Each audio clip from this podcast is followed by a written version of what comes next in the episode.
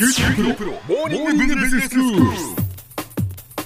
今日の講師は九州大学ビジネススクールで社会心理学、組織心理学がご専門の三上里美先生です。よろしくお願いします。よろしくお願いします。先生、今日はどういうお話でしょうか？はい。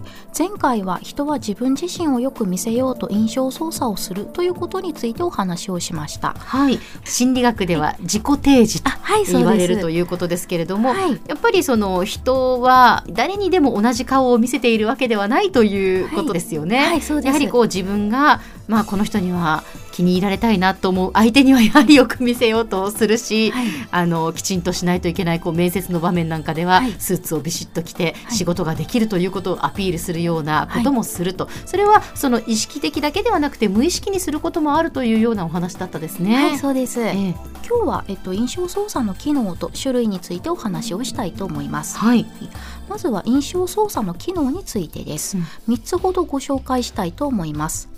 まず1つ目は報酬の獲得や損失の回避です。はい、印象操作をすることで自分自身のプラスのものを得たりマイナスのことを避けることができます。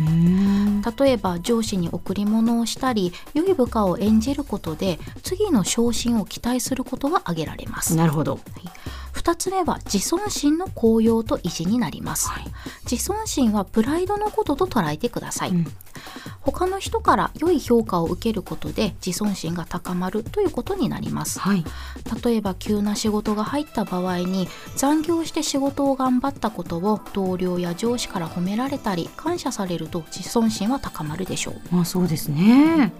3つ目はアイデンティティの確立になります、例えば自分は優しい人間だと思っていても他の人からはそう思われていないというような自分で自分はこういう人間だと思っている人間像と他の人から思われている人間像はずれていることがあります、うん、そうした時にバスや電車の中でお年寄りに席を譲るとかして優しいイメージの印象操作をすることで他の人から優しい人間だと認めてもらうことができます。はい、そして自分でも改めて自分は優しい人間であるとアイデンティティを確立するのです。なるほど。まああの前回もね触れましたけど、はい。その印象を操作するっていうとちょっとやっぱりこうマイナスのイメージがあるというか、はい。あえてこう意図的にそうするっていうイメージがありますけど、はい。でもそうすることによって、はい。自分がそういう人間であるというこうアイデンティティが確立されるっていうのは、はい。まあプラスに働くことがあるっていうことですよね。そうですね、ええ。はいさてここまで印象操作の機能についてお話をしました、うん。次は印象操作の種類についてお話をしたいと思います、印象操作の仕方については主張的な印象操作と防衛的な印象操作の大きく2つに分けられます。まず主張的な印象操作とは相手に積極的に良い印象や悪い印象を与えようとするものです。はい、主張的な印象操作の種類にはいくつかあるんですけれども、うん。今回は3つご紹介します、はい。1つ目は取り入りになります。取り入り。はい、お世辞を言ったり相手の意見に合わせることで相手から好意的に見てもらおうとすることです。うん、で2つ目は自己宣伝になります、はい。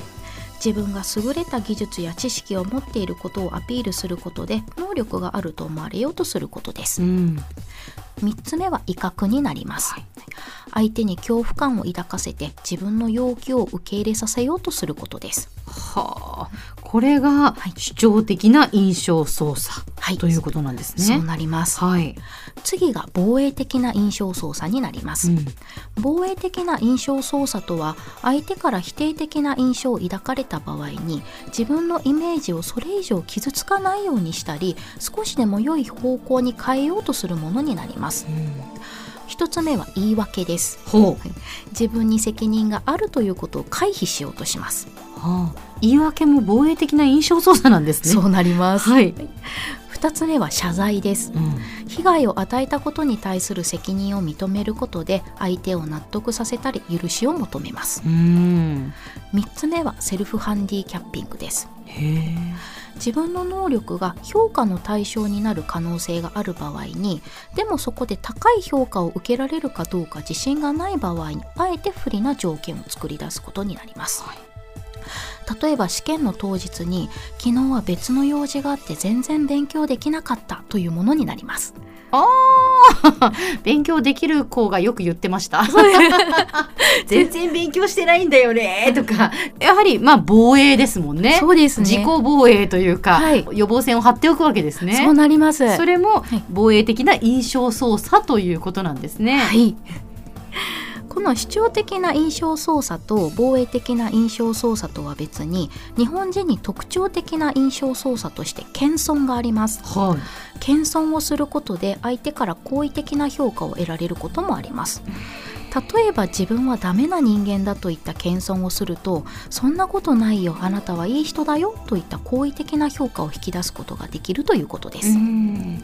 ただし常に謙遜していれば相手から良い評価を得られるというわけではないということは注意しておいてください。はい。あまり謙遜しすぎると良い評価をもらいたがっている人だと思われてしまうこともあります。これは気をつけないといけないですね。そうですね。でも確かに日本人に特徴的なはい謙遜っていうことかもしれませんね。そうですね。えーどちらかというとこう日本人が自分を低くして、はい。そして相手から評価をもらうということの方が得意かもしれないですね。あそうですね、ええうんさてここまで印象操作の種類についてお話ししてきましたが相手にどのように自分を見せることが効果的になるでしょうか、うん、こんな言い方をするともっともらしい見せ方があるような感じがするんですけれども、はい。まあ、単純に無理をしないということだそうです。そうですか。例えば明るい性格の人がおとなしい性格の人に振る舞おうとしてもうまくはいきません、うん。逆におとなしい性格の人が明るい性格の人に振る舞おうとしてもうまくはいきません、また就職活動などでは正直な自分をアピールする方が良いという研究もあるそうです。そうですね。結局あのいい格好して就職試験に合格してもその後一緒に働いたらやはりいろんなことが分かっていきますからね、えー最初から正直に自分を出すということが大切なのかもしれません。そうですね。では先生今日のまとめをお願いします。はい、今日は印象操作の機能と種類についてお話をしました。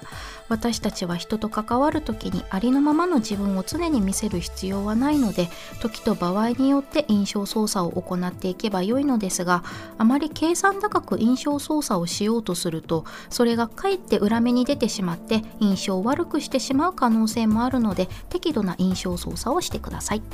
今日の講師は九州大学ビジネススクールで社会心理学組織心理学がご専門の三上里美先生でした。どうもありがとうございました。ありがとうございました。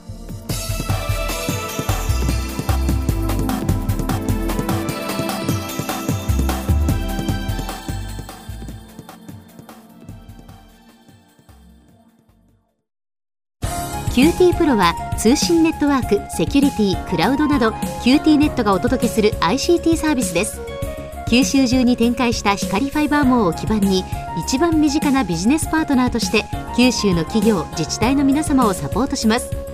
詳しくは QT プロで検索を。